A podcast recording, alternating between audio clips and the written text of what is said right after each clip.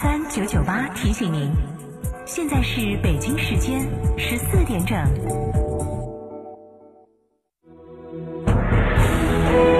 成都的声音，FM 九九点八，成都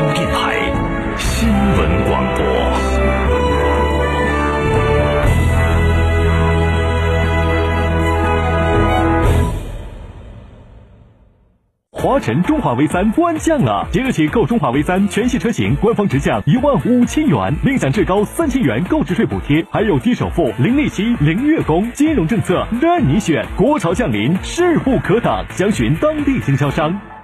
想知道每月的爆款车型吗？想知道在哪家 4S 店能享受到上帝式的服务吗？想知道哪家 4S 店的销售顾问最专业，颜值水平最高吗？欢迎锁定每天下午十六点三十分《车天下》栏目，我们将为您推荐每月最畅销车型以及服务最好、颜值最高的 4S 店，敬请关注，深入车市。新国六够给力！全新 Polo Plus 与途昂 X 领衔上汽大众暑期惠，全系酷享二十四期零利率，置换补贴高至一万元。详询广汇深融上汽大众圣菲店八五三六七三幺九八五三六七三幺九。如果你相信最好的风景在路上，那自驾游是你首选的方式。大洋路被称为全球五大经典自驾线路之一，可以体验澳洲绝美的海岸线风光，大堡礁探索海洋奇迹，悉尼打卡标志建筑，六个州两个领地，澳洲有太多值得去体验。成都广电一路通旅游澳洲十四日自驾之旅将盛大开启，六人即可成团，线路详询零二八六六零零二三四五。九九八快讯。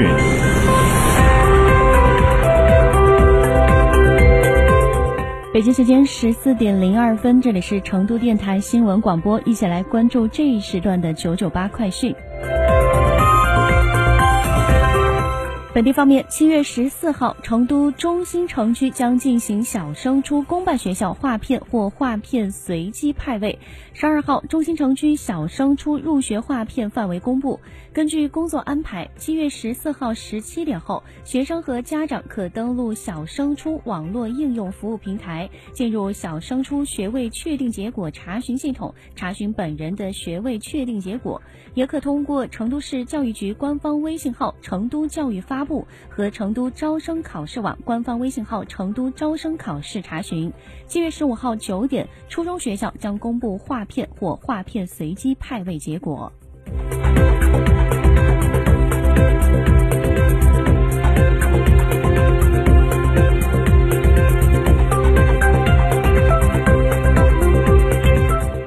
日前，四川省五年制高职录取正在进行。记者七月十三号从省录取场获悉，今年四川省五年制高职报考人数在去年的基础上进一步增加，达到四万零七百五十二人。招收五年制高职的院校不含艺术体育类中，师范类院校有四十六所次，非师范类院校有一百三十五所次。在招生计划方面，为完成好今年政府工作报告中提出的高职院校扩招一百万计划，我省五年制高职的招生计划也大幅增加。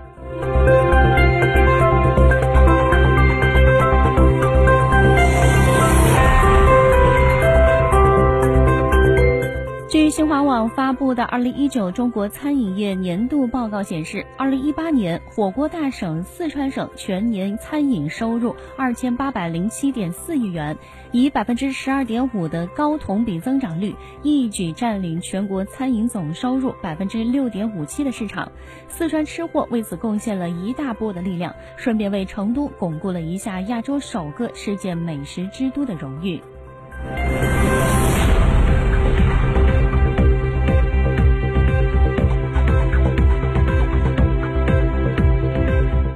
月十一号，成都轨道城市发展集团有限公司将双凤桥站 TOD 和行政学院站 TOD 两处项目用地收入囊中，意味着这两个 TOD 项目正式进入实质性操作阶段。交通引导城市发展，TOD 更是以轨道交通加商业的模式改变着城市交通分布格局，潜移默化地影响着人口分布。对普通人来说，TOD 项目是有效改变出行生活的公建配套；对城市而言，通过 TOD 模式加快重塑城市空间结构，引导城市重点片区开发建设，加快形成新的城市格局。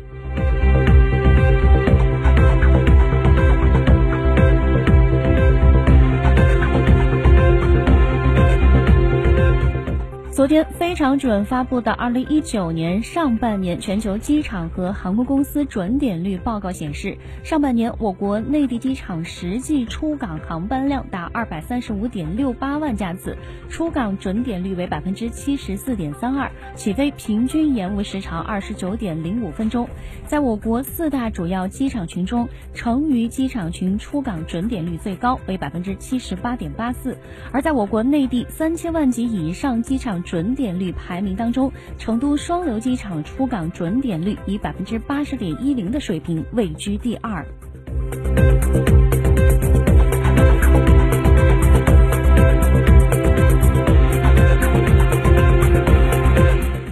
近日，记者从北京市水务部门了解到，华北地区最大的水库密云水库蓄水量时隔二十年首次突破二十六二十六亿立方米，为本世纪以来的最高水位。与此同时，北京密云区近期还出台了十五项保水措施，全力保障水源安全。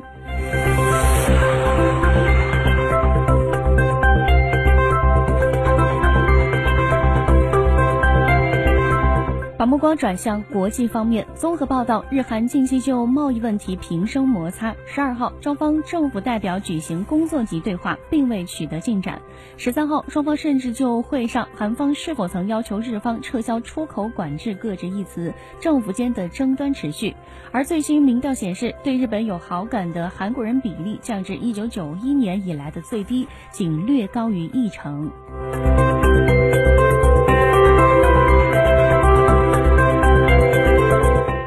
索马里官员十三号表示，所南部港口城港口城市基斯马尤十二号晚发生的恐怖袭击造成的死亡人数已上升至二十六人，另有五十六人受伤。据中国驻索马里大使馆人员的确认，伤者中包括两名中国公民。索马里青年党宣称制造了这起袭击事件。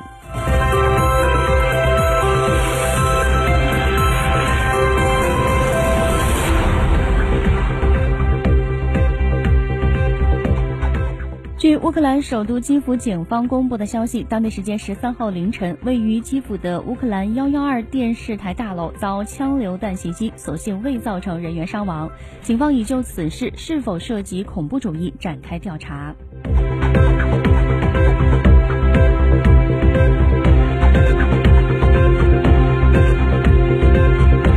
美国总统特朗普十二号表示，美国劳工部长亚历山大·阿克斯塔决定辞职。连日来，阿克斯塔因被指对涉嫌性侵和拐卖少女的美国亿万富翁杰弗里·爱泼斯坦曾予以宽大处理，面临舆论的巨大压力。